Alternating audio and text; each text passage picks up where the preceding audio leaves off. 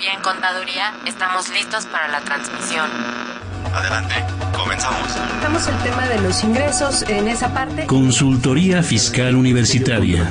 Por el solo hecho de trabajar 20 días, 30 sin la federación. Entonces me tengo que remitir al código, al 28 de código. Un programa de Radio UNAM y de la Secretaría de Divulgación y Fomento Editorial de la Facultad de Contaduría y Administración. El albacea pues es, va a ser esa persona que venga a representar al TECUM. Muy buenas tardes, tengan todos ustedes. Bienvenidos a su programa Consultoría Fiscal.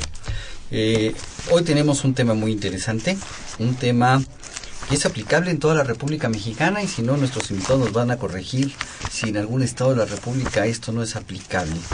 Eh, se ha venido inventando desde hace algunos años un impuesto estatal sobre las nóminas.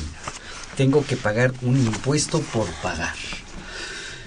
Y tenemos a dos especialistas en el tema. Está con nosotros el licenciado de Contaduría, especialista fiscal y maestro en Administración de las Contribuciones, Francisco Yáñez Ledesma, eh, catedrático de nuestra facultad y socio director de impuestos de Aletos y Yáñez SC. Francisco, gracias por estar con nosotros. Es un gusto para mí, muchas gracias por la invitación, Salvador. Gracias por estar con nosotros. Y me complace mucho también mencionar que está, pues yo creo que el terror de las de las de las secretarías de finanzas de los estados, porque si alguien conoce estos impuestos mejor que los administradores de los estados es mi querido amigo el contador público, especialista fiscal y también maestro en administración de las contribuciones, Vicente Velázquez Meléndez, que también es catedrático en nuestra facultad y, y socio director del despacho Velázquez y Asociados. Vicente, muchas gracias por estar con nosotros. Con todo gusto, mi querido maestro. Siempre que me invite mi amigo Salvador Rotter, con todo gusto aquí estaré. Me da mucho gusto, me da mucho gusto que estén ambos aquí. Pero antes de entrar al, al, a desarrollar el tema, eh, quisiera recordarles a nuestros amigos Radio Escuchas que este es un programa en vivo, que nos pueden llamar y hacernos preguntas sobre el tema que vamos a estar tratando. El teléfono para nuestros amigos de la Ciudad de México es el 55 36 89 89 y para nuestros amigos del resto de la República el 01800 505 26 88. También eh, pueden consultarnos en el blog del programa en http dos puntos doble diagonal fiscalcontv.blogspot.com y en Facebook en la página fiscalcon. Y también les quiero recordar que nuestra facultad tiene asesoría fiscal gratuita en el teléfono 55 50 79 98. Si estás interesado en este, te, en este y otros temas de consultoría fiscal, escucha la siguiente información.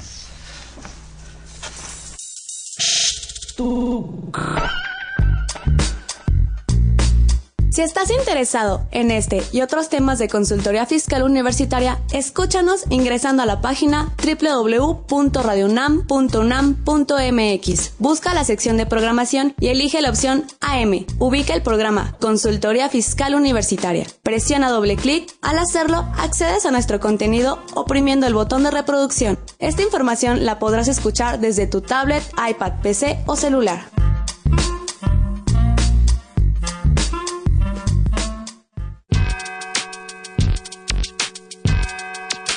¿Los impuestos le causan problemas?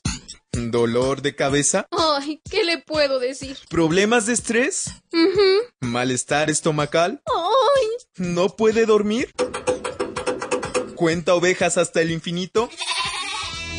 Basta de sufrir. Nosotros tenemos la solución. La Facultad de Contaduría y Administración te asesorará en tus obligaciones fiscales, laborales y de seguridad social, tanto de manera personal como vía teléfono. Departamento de Asesoría Fiscal Gratuita, que se encuentra en la División de Estudios de Posgrado, te ayudarán en lo que necesites. ¡Oh, qué bien! ¿Y qué tengo que hacer? Solo tienes que llamar al 5550 7998. Y no solo te atienden de manera personal o telefónica, también contamos con correo electrónico. Sí, escuchaste bien. Correo electrónico. Escribe a consultoriofiscal.fca.unam.mx. Con toda la ayuda que tendrás por parte de asesoría fiscal gratuita, tus malestares se irán al...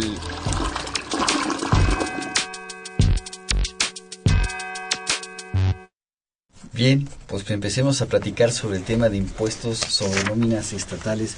Mi querido Vicente, hice una pregunta en la presentación.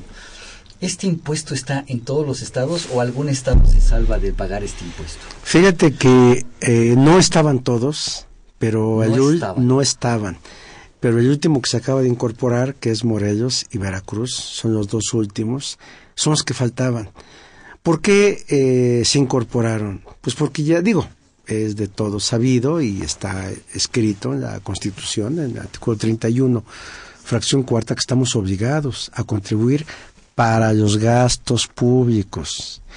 Y detalla de la federación y entidades federativas. Entidades federativas, municipios, Distrito Federal. Entonces, el impuesto sobre nóminas es una contribución que cae en ese supuesto. Es una forma de contribuir para que la entidad, este impuesto es estatal, para que el Estado, los que forman este país, obtengan ingresos, se hagan, se allegan de ingresos para sufragar los gastos que tiene cada entidad. Este, mi querido Francisco, ¿y las reglas son las mismas en todos los estados? fíjate que, que, cambia y es lo que se volvería a lo mejor un impuesto que depende de la localidad de tu cliente, porque hablamos de leyes de ingresos, leyes hacendarias, códigos financieros, códigos fiscales, que para cada una de las entidades estatales. Entonces de ahí se vuelve que su legislación tiene su proceso cada una en la creación de sus leyes locales y donde establecen pues cada uno sus bases. Es más, el impuesto no se llama como tal en todos los lugares, impuesto sobre nómina. En algunas ocasiones se llega a nombrar como la obligación de las erogaciones por concepto de nómina, en ocasiones impuestos que van sobre la la subordinación, otros que se va a volver interesante el tema de la asimilación a salarios. O la remuneración. Ándale, realmente encontramos ahí una serie de, situaciones especiales para cada estado. Cada estado tiene sus reglas diferentes. Fíjate que sí, eh, digo, sabemos que cada entidad tiene un congreso local. Claro. El ejecutivo de cada estado hace la propuesta. El Congreso la recibe, la analiza y en su caso la aprueba. Entonces, pues el, el, Congreso de un estado no piensa ni decide como el Congreso de otro estado. Y cada uno, según su estudio, análisis, etcétera, establece reglas para el impuesto en esa entidad. Y de pronto te encuentras que puede ser posible que tú tengas que pagar el impuesto en dos o más entidades, porque las reglas te llevan a que tú pagues el impuesto de esa manera. Pongo un ejemplo. En el Distrito Federal dice, el impuesto se paga en, esta, en, este, en este lugar siempre y cuando aquí hagas las erogaciones. Y dice el Estado de México, el Código financiero del Estado de México. Aquí vas a pagar el impuesto si aquí prestas el servicio. Entonces resulta que si tú tienes una, un domicilio fiscal en el Distrito Federal y te vas al Estado de México a prestar un servicio, pues ya caíste en los dos supuestos. ¿Y entonces vas a pagar los dos impuestos? En estricto sentido, de acuerdo con está escrita la norma, tú tendrías que pagar en ambos. Y entonces sería, a ver, en el, Distrito Federal, ¿qué tasa de impuesto es? 3%. ¿Y el Estado de México? 3%. Entonces estaría yo pagando un 6% por esos trabajadores. En estricto sentido, como está la norma, sí. Para este caso, la Procuraduría Fiscal del Distrito Federal estableció que si tú tienes la constancia de haber pagado el impuesto en otra entidad, te permite aquí que no lo pagues tú dices, pues qué maravilla que el Distrito Federal está observando a nivel Procuraduría ese detalle. Pero me llama un cliente de Guerrero y Michoacán que colindan con los dos estados y me dice, oye, tengo que pagar el impuesto en una entidad porque ahí tengo el domicilio fiscal y tengo que pagar el impuesto en la otra entidad porque ahí presto el servicio. Y digo, ¿y qué te dijeron las dos secretarias de finanzas de cada entidad? Que lo pague porque en cada una de ellas me ubiqué en el supuesto que la norma contempla. Entonces, allá no hay una disposición interna que le permita no pagar en uno porque ya pagó en, el, otro. Y un amigo me decía, como sabe que, que, nos dedicamos a estos temas, me dice, ¿por qué no propones que haya acuerdos, acuerdos entre los estados? Oye, a ver, a ver, mi querido Francisco, ¿En materia federal sucede esto con los impuestos de otros países? Bueno, existen tratados para evitar la doble tributación y es una manera en donde los países también buscan eh, cada uno pelear, ya sea que el impuesto se pague en donde se tiene la residencia o la fuente de riqueza y evitando esos conflictos pues se elaboran los diferentes tratados y buscamos una manera más justa de pagar un impuesto en donde a lo mejor si eres residente te lo acredites. Esto debería de haber en los estados. Entonces yo creo que tendríamos que pedirle a nuestros amigos de la CONAGO, porque ahí se reúnen, ¿no? Exactamente. A la CONAGO que hagan un acuerdo para evitar la doble tributación estatal. Sí, sí, sí, sería válido, aplicable y obviamente si se ponen de acuerdo establecer reglas para que no se duplique o triplique. O, o se omita. Porque, por ejemplo, tengo un cliente que me decía, oye, yo pagué el impuesto en el Distrito Federal, que no es suficiente, y así ya no pago en otros estados. Le digo, pues no, tú tienes que pagar el impuesto en el lugar en donde prestas el servicio. Si te fuiste a Michoacán, a Guerrero, a Veracruz, allá paga el impuesto. Y si aquí prestas el servicio en el Distrito Federal, aquí lo pagas. Entonces, o pagas doble o triple o no, pagas, o no lo pagas. Debido a esa falta de coordinación fiscal entre los estados y debido al desconocimiento de la persona que se encarga de la determinación y pago de esta contribución. Entonces a nuestros amigos de recursos humanos de todas las empresas, pues este programa les está siendo muy interesante. Imagínate una empresa, se me ocurre Walmart pobres cuates. Ellos tienen que pagar en los 32 estados. En los 32 estados. Y piensa en las empresas, mi querido maestro, prestadora de servicios de vigilancia o de limpieza o de sistemas computacionales, que son los que todos los días se trasladan de una entidad a otra. Del Distrito Federal mandas tu gente de limpieza a otro estado o tus guardias de, de seguridad a otro estado, porque te están pidiendo gente. ¿Los vendedores? ¿Qué pasa con los, los vendedores, los transportistas? Bueno, hay una serie de empresas prestadoras de servicio que se ubican en este supuesto y que obviamente, como ya mencionamos, o no lo pagas o lo pagas doble. ¿Y hasta triple o cuádruple? Triple, sí.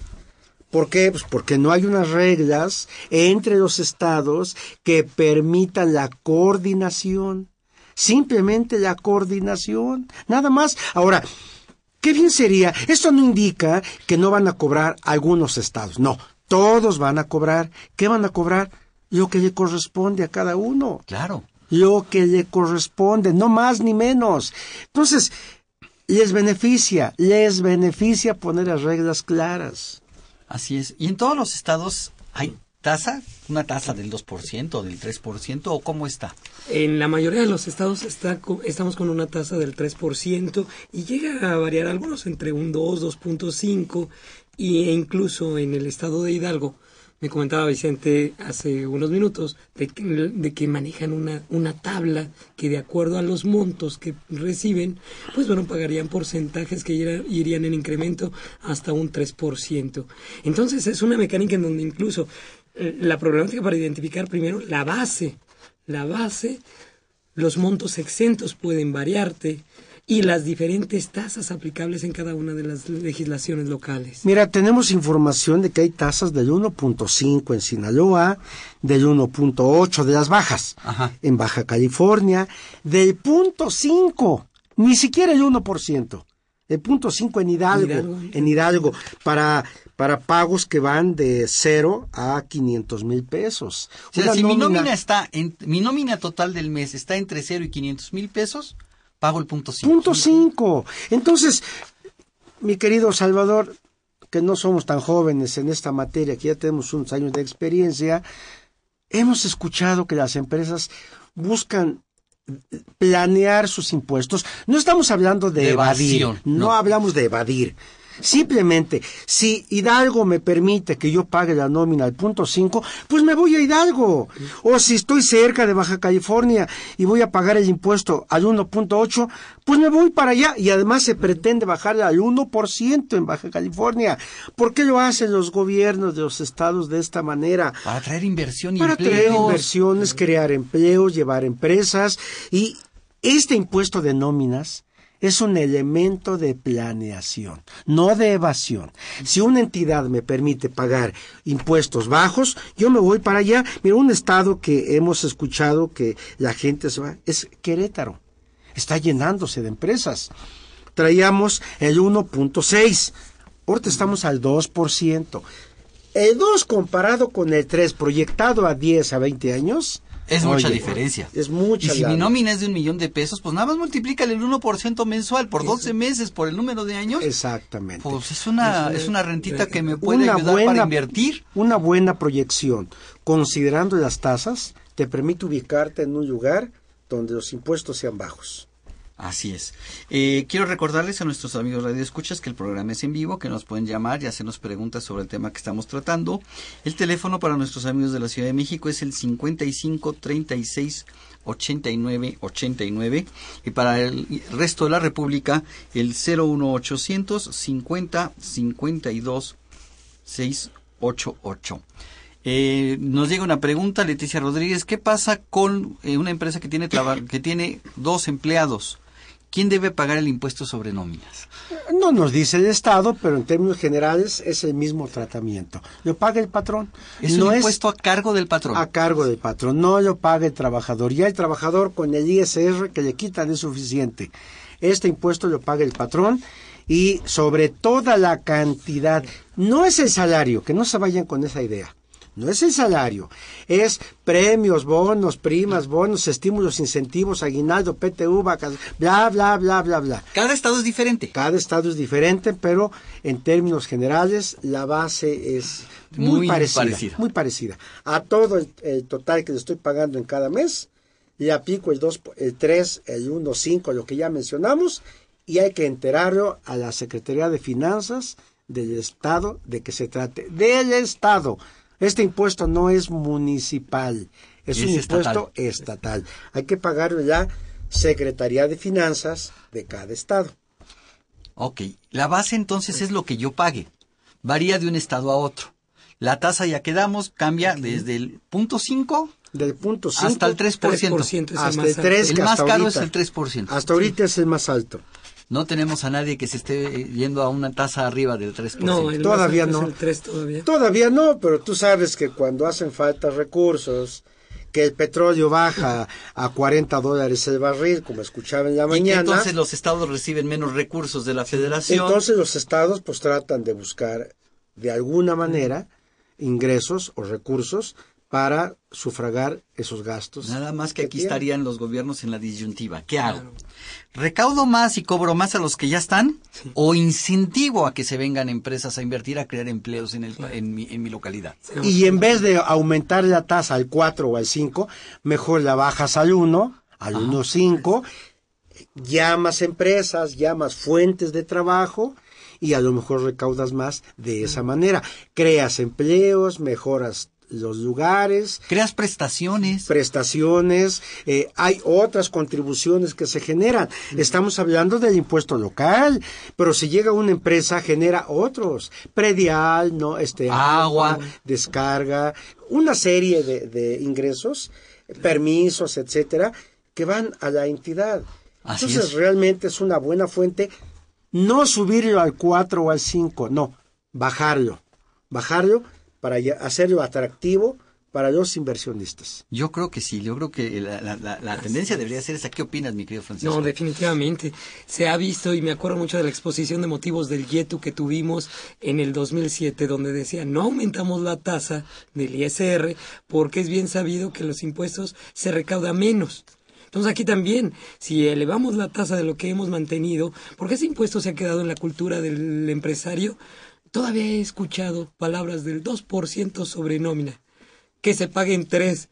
Pues es un 3% que tenemos. La última reforma para el Distrito Federal fue en 2014 y se elevó del 2.5 al 3%. Entonces llega a tener esas variaciones dependiendo de la situación para cada sí, Marcelo Ebrard lo subió al 2.5. Así es. Y el actual gobierno lo subió al 3%. Y Mancera lo lleva al 3. Así es. No, es que, mira, es un impuesto cautivo. La empresa ahí está, la base de, de, cálculo, la base de cálculo, la verdad es que la tiene Hacienda, la tiene la Tesorería, la tiene el Seguro Social. Todo el mundo tiene la base de pagos a, a trabajadores. Sí. Entonces, pues que alguien se escape es complicado.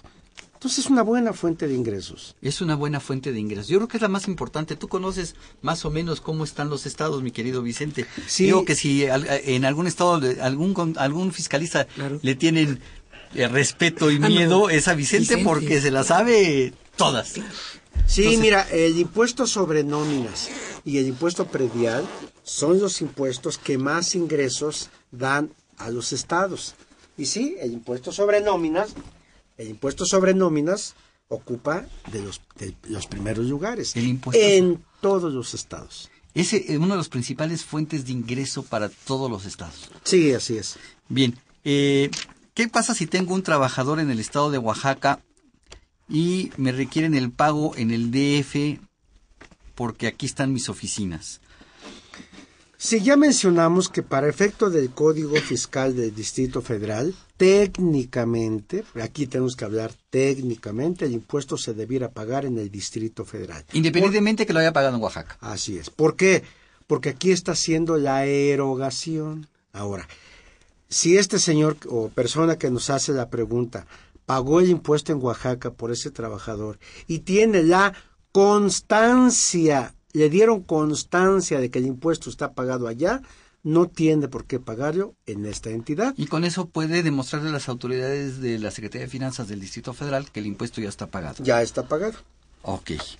Este, mi querido Francisco, eh, nos llama eh, Lorena, dice que eh, ella es una comisionista vendiendo productos diver- en diversos estados. Ok, muy bien. Eh, que quién debe pagar el impuesto en, eh, si en la entidad donde está registrada o en donde está, está generando sus ingresos. Muy bien, en este caso, me, un comisionista que puede tener dos figuras. Por un lado puede ser un comisionista interno, que es trabajador de la empresa. Y que está en la nómina. Gana- está en la nómina, gana por comisión. Y esa persona tiene una relación de subordinación. Así es. Pero llega a haber comisionistas que son independientes. que no nos Una dice si ella es si es comisionista independiente o es Así comisionista De subordinado. los cuales las empresas llegan a hacer a lo mejor una asimilación a salarios Ajá. de esa comisión. Ante esto, por eso si ella está de forma independiente o subordinada y que en todo caso quien debería de pagar el impuesto es el que hace el pago. Quien le paga a ella paga. si es subordinado o Así si es es. asimilado. Así es, exactamente. Es lo que Si es independiente como comisionista independiente de actividad empresarial, ¿se estaría causando este impuesto sobre nóminas o sobre erogaciones? No, mira, es una complicación en, en el tema de comisiones. Decíamos que el artículo 156 en su primer párrafo señala que se va a causar y a pagar esta contribución por la prestación de un servicio personal subordinado. En el DF. En el DF. Subordinado. Ajá. Entonces, si yo soy un comisionista con actividad empresarial, así, actividad empresarial, eh, capítulo segundo, título cuarto, ley de impuesto sobre la renta, o soy un comisionista asalariado, o soy un comisionista asimilado, porque son tres figuras que son aplicables al comisionista que le pueden, que puede aplicar, en algunos no debiera causarse. El asimilado y el independiente no presta un servicio personal subordinado. Entonces debiera estar fuera. Pero, pero para la autoridad local, ella observa prestación de servicios y mátenlo, después averiguan. Le cobra la prestación de servicios independientes, no es- honorarios, no está, fu- está fuera. está fuera. Está fuera. Está fuera por dispos- decía un- un- uno de mis profesores, por ministerio de ley. Por Ministerio de Ley. Está fuera. Pero para efecto de un auditor, que es terrible, te va a decir que lo grabes. El honorario. El honorario independiente. Y tendrás que pelearte. Pues tendría yo que defenderme. Claro. Porque la autoridad puede decir lo que quiera, Claro. pero afortunadamente Hay leyes. hay, un- hay leyes y un recurso que puede interponer. Claro, fíjate que lo acabas de mencionar, pero sí quisiera recalcarlo. Asimilables a salarios, ¿pagan impuestos estatales? Yo contestaría dependiendo del estado, ¿no? Depende del estado. En el estado de México, que ni lo dude. Todos los asimilados. Asimilados Ah, pagan. Porque la ley así lo aclara. La ley así lo dice en su artículo 56. Ya. Eso es. Yo, si quedara alguna duda. Pero el Distrito Federal no. No, porque dice servicio personal, subordinado. Y los Entonces, asimilados no son subordinados. No son subordinados. De entrada quedaría fuera. Así, Así es. Este, también una, una pregunta es una persona con dos patrones. Uno de ellos le paga su cuota y el otro con respecto al IMSS. ¿Cuál de ellos debe hacer su declaración? Ambos patrones son de la misma empresa. Ay, mi querido amigo, que además no nos da su nombre, él tiene que hacer su declaración anual. Él mismo, no los patrones. No, eh, nos señala la ley de impuestos sobre la renta que las personas físicas que perciban ingresos de dos o más patrones o dos o más actividades, las que señala la ley de impuestos sobre la renta, tienen que hacer su propia declaración. Él tiene que hacer su declaración. Así es. Está bien. Seguimos con nuestros impuestos estatales. Oye, eh, Vicente, a ver, eh, Francisco, ¿qué obligaciones tengo en los estados? ¿Tengo la obligación de darme de alta? ¿Hay que, eh, hay que, Sí. hay que sacar un registro Sí. como si fuera el RFC? Un aviso de alta, incluso para hacer eh, eh, tener el impuesto sobre nóminas, tengo que llevar documentación, como es el caso de mi tarjeta patronal en el Seguro Social. Ajá. Tengo que llevar incluso de la Secretaría de Hacienda, llevar el, Mi el constancia de RFC. que ya venga con el aumento de actividades, porque ahora ya tenemos, antes hablábamos de obligaciones, llenábamos el cuestionario, ahora es sobre las actividades que tienes y dentro de estas actividades una de ellas podría ser la de ser patrón. Entonces Y tengo que llevar una constancia pidiendo. que en Hacienda yo ya esté registrado ¿Como patrón? como patrón para retener impuestos sobre la renta por salario. Así es, exacto. Y, ya- también, y también la del Seguro y la del Social. Seguro Social. Y la del Seguro Tienes Social. que llevar las dos, la del ISR, la del Seguro Social, y automáticamente tienes el alta en el padrón local. Y cuando te quieres dar de baja, tienes que hacer ahora lo opuesto. Tienes que darte, eliminar la obligación del impuesto sobre la renta, eliminar la obligación del seguro social y entonces te eliminan de la contribución local. Ese es el paso. Si tú tienes, si tú no tienes los avisos de baja en el IMSS y en Hacienda, olvídalo. Híjole. Entonces, primero tengo que dar de alta. Sí, correcto. Tengo la segunda obligación, sería la de pagar. Sí. Así es. La tercera obligación sería la de darme de baja cuando ya no tenga yo trabajadores. Un la- inter, un inter que es importante es presentar declaraciones. ¿Por qué es importante mencionar esta, esta parte? Yo tengo que presentar declaraciones aunque no tenga la obligación de pagar. A algunos contribuyentes se les olvida, me ha tocado hacer esos trabajos para algunas personas, que de pronto hoy agosto le llega el requerimiento de sus declaraciones de los cinco años anteriores. Y dice la persona, pero si no tengo trabajadores, ¿por qué lo voy a presentar? Pues es que nunca te diste de baja. Tú tenías la obligación de hacer la presentación en ceros de esa declaración. Híjole, y aquí me surge una pregunta, y una pregunta que me, estás poniendo a temblar, mi querido Vicente, porque que yo sepa, por ejemplo, el Distrito Federal, no conozco otros estados, se paga a través de una línea de captura en donde tengo que decir cuánto pagué. ¿Qué pasa si este mes no tuve trabajadores y no pagué nada? Presentas tu declaración en ceros. ¿Y se puede presentar la Se declaración en puede cero? presentar en ceros. Bueno, no se puede. Se debe y se puede presentar en ceros. Bueno.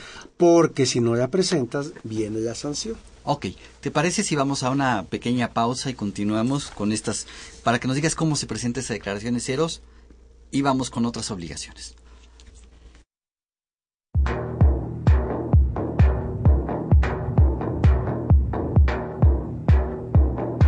En balance.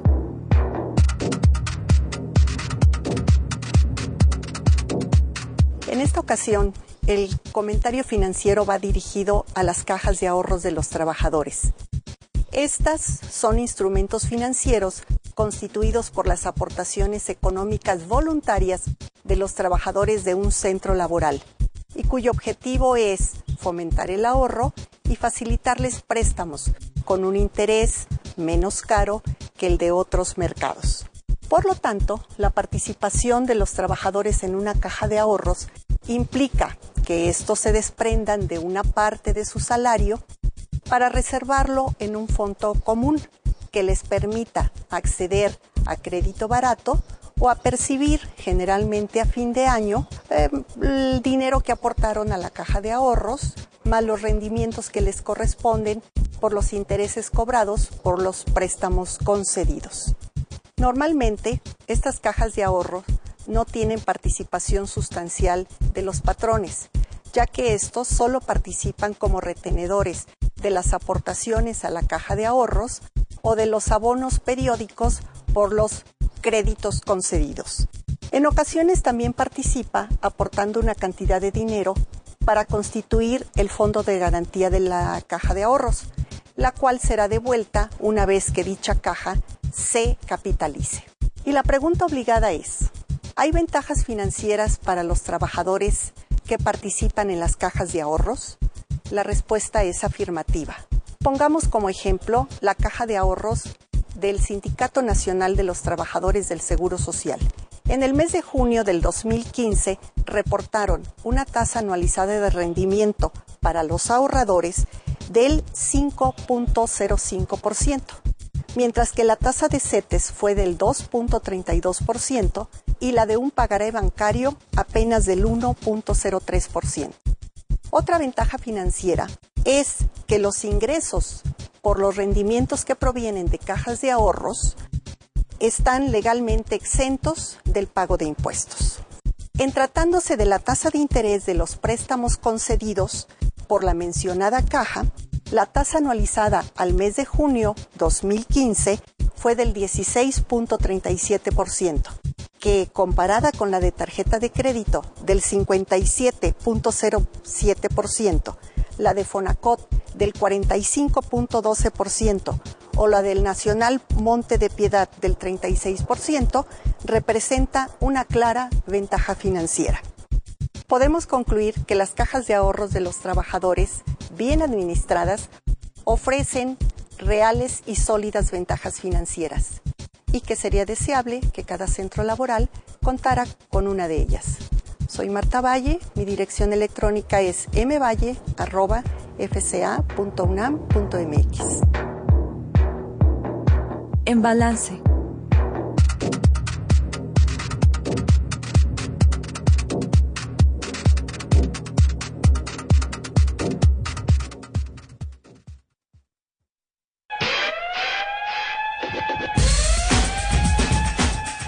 Asiste a la cuadragésima tercera Expo Libros y Revistas en la Facultad de Contaduría y Administración de la UNAM.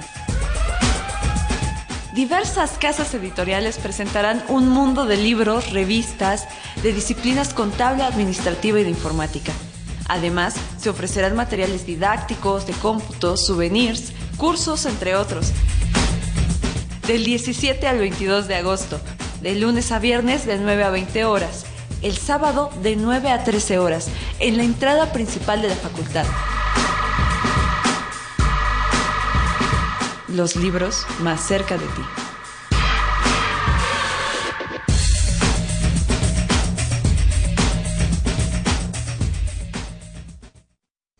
Vamos a obsequiar 15 ejemplares de la número 623 de pues la única revista fiscal que existe, Consultorio Fiscal. Existen otras por ahí, pero pues yo creo que la mejor revista en materia fiscal. Y si quiero estar bien informado en materia fiscal, pues yo creo que es la revista que debo leer. Sí, no hay comparación. No hay comparación. La revista de la universidad está hecha por profesores que se ha demostrado eh, que son muy capacitados en esta materia. Tenemos muy buenas plumas. Eh, los que aquí presentes escribimos en esa, es en esa revista. En este número trae pagos de previsión social, el, impacto financiero en el impuesto a la renta, deducción parcial en la industria azucarera por pago a trabajadores, declaración de operaciones relevantes. Es un tema que muchos empresarios tienen que voltear a ver porque podrían estar cayendo en esto. Entonces, a las 15 personas que nos llamen y nos pidan la revista, les vamos a regalar un ejemplar de esta revista Consultorio Fiscal. Estábamos hablando de las obligaciones, pero nos han seguido llegando preguntas. Leticia Carrillo nos pregunta que, cuál es su opinión respecto del administrador único de la empresa. ¿Debe de formar parte de la base del impuesto en el DF? Fíjate que en el Distrito Federal el artículo 156 eh, inicia citando que solamente cuando haya, que se causa cuando hay un servicio personal subordinado. Pues luego nos vamos a la fracción 9 de ese artículo 156 y entonces se sale del cuadro totalmente. Dice, también forman parte de la base los pagos a administradores, comisarios, miembros de consejos directivos de vigilancia o administración de sociedades y asociaciones. Pero, mi querido Vicente, eso es contradictorio, ¿no? Francisco, ¿qué opina? Pues se supone que el sujeto debería de ser una persona con una subordinación. Que tiene una relación de subordinación. Y el administrador no está subordinado. No son independientes. El comisario, por ejemplo, llega a ser a veces el auditor, llega a ser una persona que revisa a la asamblea, a los administradores y rendir cuentas a los socios, pero no son subordinados. Aquí el Estado de México, cuidando por eso menciono que los, congresos locales es importante el trabajo que hacen en esta materia. entonces el Estado de México sí hizo su tarea. Ahí hizo su tarea y dijo, los administradores, comisarios, etcétera, pagarán este impuesto siempre que haya una relación laboral. Entonces, le complementaron con esa parte importante.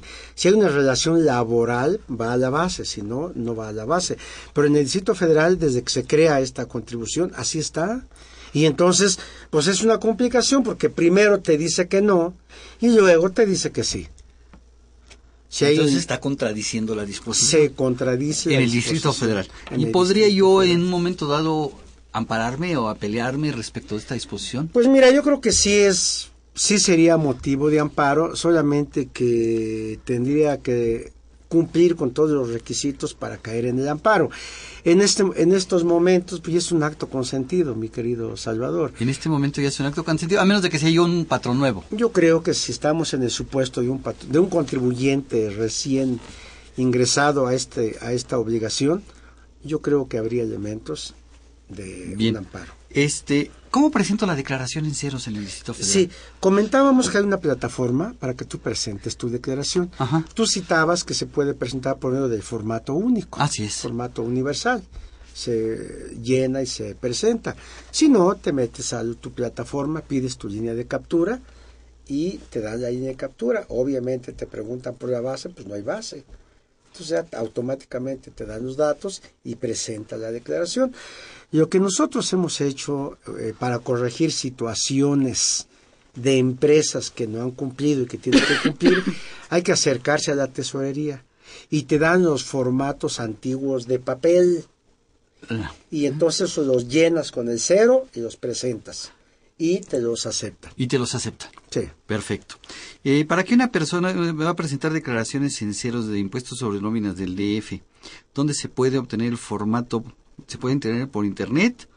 ¿O en dónde? Sí, ya, ya, mencionamos que vaya a su administración tributaria, que hay varias en el Distrito Federal. En cada delegación hay administraciones.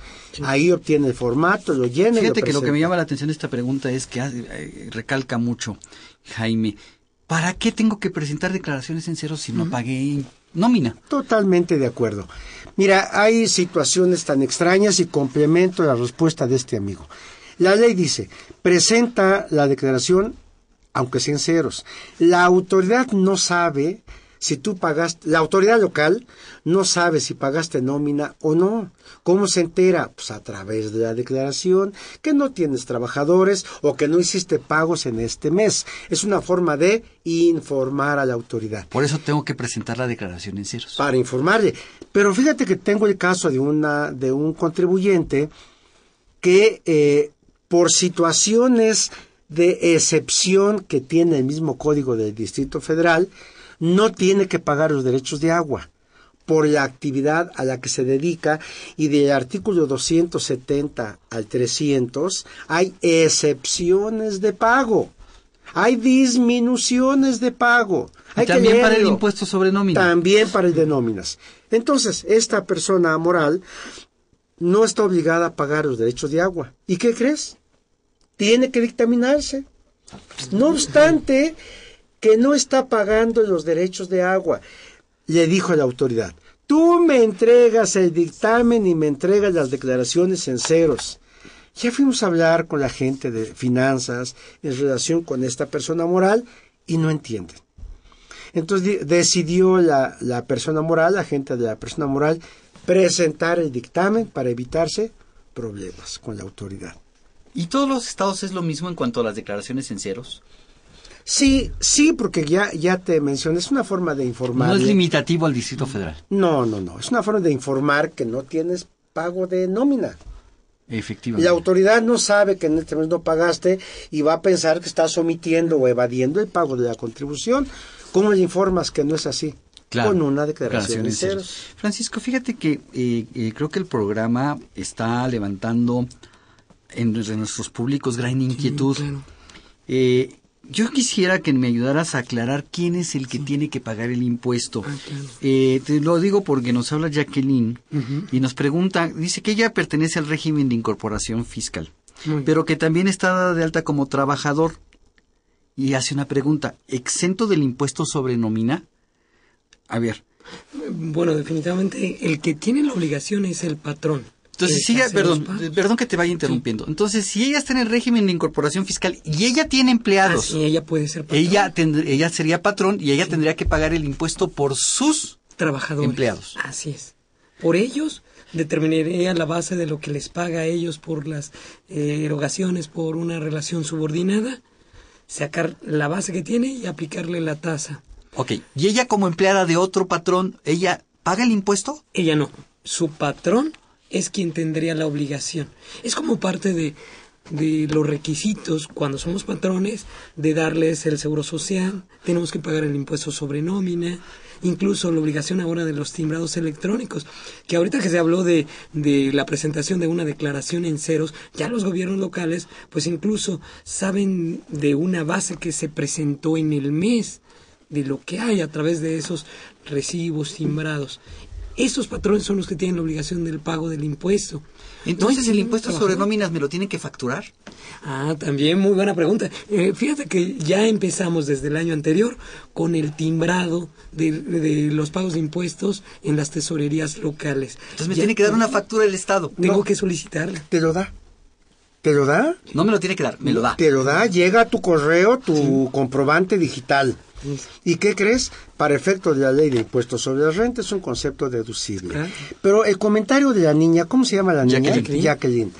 El comentario de Jacqueline es importante por lo siguiente. Ella habla de un RIF, un régimen que no funciona, pero que ahí está. un régimen que te permite no pagar el impuesto sobre la renta y te permite no pagar el IVA a menos que lo traslades y expidas un comprobante. Entonces, aparentemente, en términos generales, en el RIF estás exento de contribuciones. Y los contadores les dicen a esos RIFs, tú no pagas impuestos. Sí, no pagas Claro. impuestos. Y cuando oyes a, a los a la gente del SAT, lo mismo. No, No pagas, pagas impuestos. impuestos. Ah, no, pues que le pregunten a Mancera. Así es. Sí, claro. Tienen que pagar el A Mancera y a. Erubiel y, a- Erubiel y a- apellido, el nombre que quieras poner de los 32. Si ella tiene empleados, tiene que pagar el impuesto sobre nóminas En el estado por donde los los tenga. pagos que hace a sus trabajadores, a sus empleados. Ahora, la niña que no se preocupe, lo que a ella le toca como empleada, lo paga su patrón, como ya dijo Paco. Pero es importante, fíjate, que en materia de locales, tiene que pagar predial, nóminas, agua, hospedaje, lo que cause. Ahí no hay, el RIF no entra aquí, ¿eh? No, si tengo, si soy un, un hotel en RIF, Ah, sí. tengo que pagar el impuesto sobre hospedaje El impuesto y el impuesto sobre nóminas, Así es. aunque sea RIF. Y los derechos de agua. Y, Y el, los pre- derechos y de el agua. impuesto Y el predial. predial. Sí, está obligada a pagar estas contribuciones. Y les digo, lo interesante de este código es que aplica en tu casa, en el taller y en la oficina. A todos los niveles hay que pagar esta contribución. O sea, cuando escuchas esto, preocúpate por la parte personal de tu casa y, y tu parte laboral de tu empresa, despacho, etcétera. O sea, si yo tengo una persona trabajando en mi casa, Ah, tengo que pagar ese impuesto. Tendrías que pagar el Entonces impuesto. tengo que darme de alta. Entonces tengo que darme de alta en Hacienda como retenedor y en el Seguro Social como patrón para poderme dar de alta en el Distrito Federal o en el estado que corresponda en el registro estatal. Sí, algún estado por ahí, ahorita no recuerdo, eh, omite, eh, te permite no pagar el impuesto por los servicios de, de la niña que, Que te ayuda en casa. Que te ayuda en la Sí, casa, te permite, doméstico. Pero no es en todos. En el Estado de México no está citado. En el Distrito Federal no está citado. Entonces, Personas físicas y morales que hagan pagos por remuneración tienen que pagar. pagan el impuesto. Así de sencillo. Así de, así de fácil. Ok, estábamos con las obligaciones, mi querido Vicente. ¿Qué otra obligación tengo? Fíjate que hay una obligación que ha traído muchos dolores de cabeza a las empresas al grado de que lo sancionan. ¿Por qué? Porque estamos hablando de impuestos sobre nóminas o impuestos sobre remuneraciones por la prestación de un servicio personal. Hay dos nombres en este país. Impuestos sobre nóminas en algunos o remuneraciones al trabajo personal. Hay que hacer un dictamen. ¿Hay que dictaminar el impuesto? Hay que dictaminar el impuesto sobre Pero es nóminas. voluntario. Es voluntario en Sinaloa y en, y en Nuevo León. Y es obligatorio en el Distrito Federal, en Guerrero, en Oaxaca, en Quintana Roo, en Veracruz, en el Estado de México y en San Luis Potosí. Porque yo soy de San Luis Potosí, de mi barrio San Miguelito. Entonces hay que pagar el impuesto. Y hay que dictaminar. Y hay que dictaminarse. ¿Y el obligatorio es para de cualquier patrón? No, fíjate que eso es, eso es lo bueno, que para el caso del Distrito Federal, pues debes tener eh, un promedio de 150 o más trabajadores y entonces te dictaminas 150 o más trabajadores para que caiga en la obligación. de dictamen. Y en el Estado de México, 200 o más trabajadores y además... Pero es en promedio. En Entonces, promedio. tengo que sumar los trabajadores de cada uno de los meses y dividirlos entre el número de meses, entre 12, para saber el número de el número promedio. tuve A en- menos de que me haya dado de alta en, en marzo, y entonces ya no divido entre 12, dividiré entre 10. Ah, ok, sí va a ir dependiendo del número de... Fíjate días. que ayer escuchaba yo que en el, en el Seguro Social para el dictamen eh, comentaba una expositora que tienes que dividir siempre entre 12, no importa que trabajes tres o cuatro meses, comentó la expositora. Bueno, en materia de locales, no, es dependiendo el periodo. Si tú tuviste eh, actividades o remuneraciones en cuatro meses, divides entre cuatro. Es Para sacar el promedio. Para sacar el promedio. Híjole, esto de los, de los dictámenes y los impuestos es un calvario. Claro ¿Y qué les parece si hablando de calvarios vamos a escuchar un calvario fiscal? Con gusto.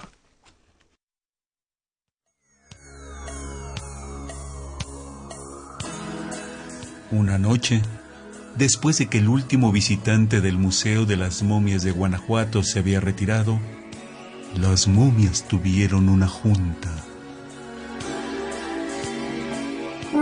Estoy cansada de tanto esperar parada. Esos visitantes son tan chocosos. Sí, y nos deberían pagar horas extras. ¿Nos las van a pagar este mes? Claro que sí. Oí a la secretaria de personal que ya están haciendo cálculos de nuestro sueldo. Hm, Yo igual lo oí. También nos van a pagar este mes el bono a la momia que mejor representa su papel. Y ya llevo dos meses ganándomelo. Con esa cara que tienes de fría y dura, cualquiera se lo gana. Pura envidia. A ti se te cae el brazo a cada rato. Tienen que sacarte del museo para pegártelo. ¡Ey! Ya dejen de pelear. ¿Alguien sabe si también viene en el cheque el bono por prima de antigüedad? Mira quién lo pregunta, la más vieja de la colección. Pues por eso pregunto.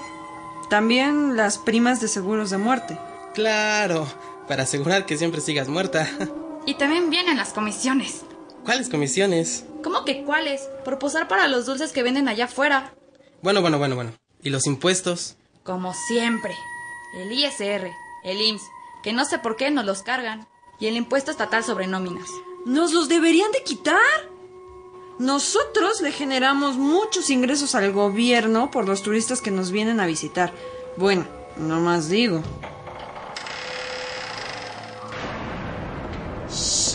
Aguas, aguas. Ahí viene el vigilante nocturno. Mmm, ea, ¿eh? ¿Y qué quiere contigo? Pues sí, dice que le gustan las flacas como yo.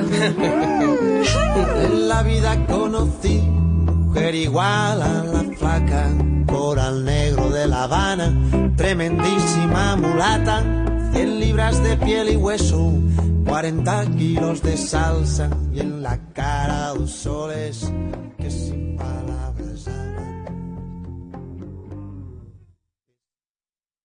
Acumularse este impuesto para traer empleos, pues ahí están los empleos en Guanajuato, ¿no? También. Sí, como siempre, felicidades a, a nuestros amigos que preparan este calvario, siempre son muy divertidos, este, y tienen que ver con el tema. Efectivamente. Entonces, también en Guanajuato hay que pagar el impuesto. Sí, en Guanajuato. Fíjate que ahí traemos una tasa del 2% en Guanajuato. Y hay que pagar el impuesto y, y, este igual que en otros estados. Igual que en otros estados. Pero a ver, entonces, hay obligación de dictaminar. Tengo que presentar un aviso de, de dictamen. Sí, hay que presentar un aviso de dictamen, este, primero como siempre, y luego presentas tu dictamen. Este impuesto lo dictamina un contador público registrado en, en el, el estado, estado en donde vaya a ser el dictamen. Tiene, si quiere dictaminar en Quintana Roo, debe registrarse en Quintana Roo. Obviamente hay que tener un domicilio fiscal. Imagínate si, si tú quisieras, mi querido Salvador, dictaminar en los nueve estados en donde hay este dictamen, tendrías, requieres un domicilio, domicilio en cada entidad. Lo un... cual es complicado. Sí, claro. Que tengas un domicilio en cada estado. Este, alguien diría, ¿y para qué quiero el domicilio? Bueno, la autoridad necesita estar en comunicación contigo. Claro, y no te va a mandar al, hasta el Distrito Federal, o si eres un contador en Monterrey y estás dictaminando a alguien de Cancún, la autoridad cómo le hace para notificarte a ti contador que quieres. Sí, entonces, si tú vas a dictaminar en Monterrey, necesitas un domicilio allá para que la autoridad entre en comunicación contigo ahí. En el Distrito Federal es lo mismo, domicilio en el Distrito Federal, para que te algún requerimiento, información, etcétera, te llega al Distrito Federal. Y ahí, y ahí te puedan, este... Sí, en el Distrito Federal el aviso se presentó eh, hasta el 15 de febrero y el dictamen en abril. A ver, quiero hablar por algunos de nuestros amigos radioescuchas. Soy un patrón que tengo más de 150 trabajadores en el año 2014. No presenté el aviso. ¿Qué hago? No, ni el dictamen, mi querido Salvador, porque ya estamos ya estamos en agosto y el plazo se venció en abril. ¿Qué haces? Presentar el dictamen ahorita. Yo les digo a mis, a mis amigos y a mis clientes que me consultan, si no lo hiciste, hazlo. Presente el dictamen. La multa es hasta 110 mil pesos por ambos. Es una, es una multa muy alta. no, no cumplí en plazo, pero lo presento. Lo presento. Recuerda que en todos los códigos fiscales hay una figura que se llama el cumplimiento espontáneo. Exacto. Entonces, si yo presento de forma espontánea mi obligación, ya me evito la multa y ya presenté el dictamen. Así es. Nos habla nuestra amiga Lorena, nada más para comentarle, eh, nos está pidiendo que si podemos hablar del Seguro Universal, vamos a tener un programa especial al respecto en el mes de septiembre, con mucho gusto. Este, lo platicamos para seguir platicando del tema que estamos tratando, ¿no? Para que nuestra amiga sepa que no, no echamos en saco roto su pregunta, pero sí la pasamos para el programa en específico. Este, Sí, entonces en, en, Guerrero, mi querido maestro, el aviso se presenta en abril, el dictamen en agosto. En Oaxaca, el aviso en enero, el dictamen en junio. En Quintana Roo, el aviso en febrero, el dictamen en junio. En Veracruz, abril y junio. En el Estado de México ya dijimos que es julio y agosto. Estamos haciendo ahorita el dictamen, ya presentamos el aviso. Agosto tenemos para hacer el dictamen. Y en San Luis Potosí, técnicamente se venció en junio, sin embargo nos dieron el gobierno del estado dio una prórroga para que el dictamen se presente hasta el próximo lunes 17 de en San Luis Potosí de agosto en San Luis Potosí son los estados en donde se tiene la obligación de hacer el dictamen. ¿Nos puede repetir para que nuestros amigos lo, lo, lo tengan? Sí, cómo no. Distrito Federal, hasta el 15 de febrero el aviso, 30 de abril el dictamen. En Guerrero, 30 de abril el aviso, 31 de agosto el dictamen. En Oaxaca, 31 de enero el aviso, 30 de junio el dictamen. Quintana Roo, 28 de febrero el aviso, 30 de junio el dictamen. Veracruz, 30 de abril el aviso, 30 de junio el dictamen. En el Estado de México, en, hasta julio fue el aviso, todo agosto para presentar el dictamen. Y en San Luis Potosí, 31 de mayo el, el, el aviso, 30 de junio el dictamen. Hubo una prórroga para el aviso que fue al 8 de junio, nos dieron un espacio, y el dictamen se fue al 17 de agosto. Entonces, hay dictámenes ahorita que están en proceso y la sugerencia es para que no sufran sanciones, multas, etcétera, que lo, que lo hagan, que se acerquen a un contador que ellos estén conscientes que saben. Esto no es un trabajo que lo puede hacer cualquiera. Yo, yo debe hacer una persona que entienda de este trabajo. Fíjate que me he encontrado con contadores, por ejemplo en Predial, hacen una copia del avalúo, copian, así trabajo de secretaria, lo copian y entregan su dictamen, sin hacer ninguna revisión. En materia de agua, copian la boleta y entregan el dictamen. Eso no es un dictamen. Eso no es un dictamen. Entonces, se un dictamen requiere... es una opinión de un contador público de que, las, que el cálculo estuvo hecho correcto y el pago del impuesto es correcto. Que los pagos fueron bien calculados, la PTU, las indemnizaciones, las, eh, que cada concepto, el salario, todo fue determinado correctamente como marca la Ley Federal del Trabajo, el contrato de servicios que tiene firmado el, el trabajador, etcétera debe estar bien calculado. Que las cada prestaciones concepto. a los trabajadores están entre las que están exentas o las que están grabadas para el impuesto. Porque también en cada uno de los estados hay exenciones, ¿no, mi querido Francisco? También las existen. En el DF, ¿me podrías comentar Sí, claro que algunas? sí. Mira, por ejemplo, está exenta la previsión social, que de forma general, casi para todos los códigos en los estados, son conceptos en los cuales se han protegido. Ajá. Independientemente de que tengan La otros PTU. tratamientos, la PTU también. Pero es un, es, es un concepto liberada. que en algunos estados se Sí graba se y otros no. Estado de México y Distrito Federal tenemos ahí las diferencias de que en el Distrito Federal está exento. En el Estado de México sí se graba el, el pago de la, de La- la PTU. Hay 14 fracciones de exenciones. 14. Yo creo que es el, el- lugar que más exenciones El Distrito tiene. Federal. El Distrito Federal. Instrumentos y materiales para el trabajo.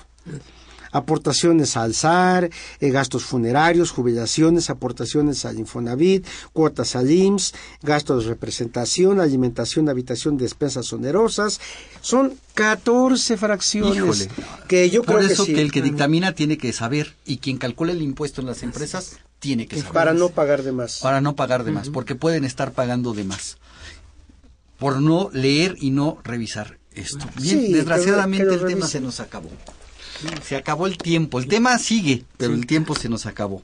Y quiero agradecerles a nuestros invitados, al maestro Vicente Velázquez, muchas gracias por estar con nosotros el día de hoy. Con gusto, maestro. Al maestro Francisco Yáñez, muchas gracias por estar con nosotros el Muchas día de hoy. gracias. Los invitamos a que nos sintonicen en este programa la siguiente semana para platicar ahora del ingreso por enajenación de bienes. Agradecemos a nuestros invitados por acompañarnos.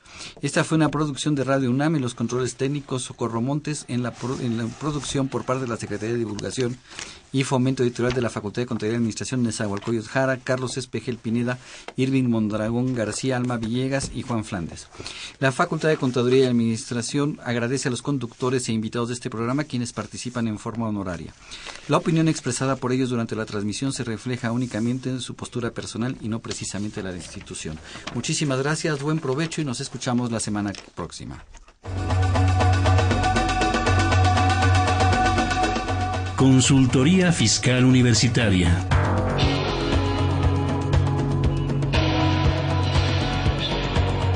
Un programa de Radio UNAM y de la Secretaría de Divulgación y Fomento Editorial de la Facultad de Contaduría y Administración.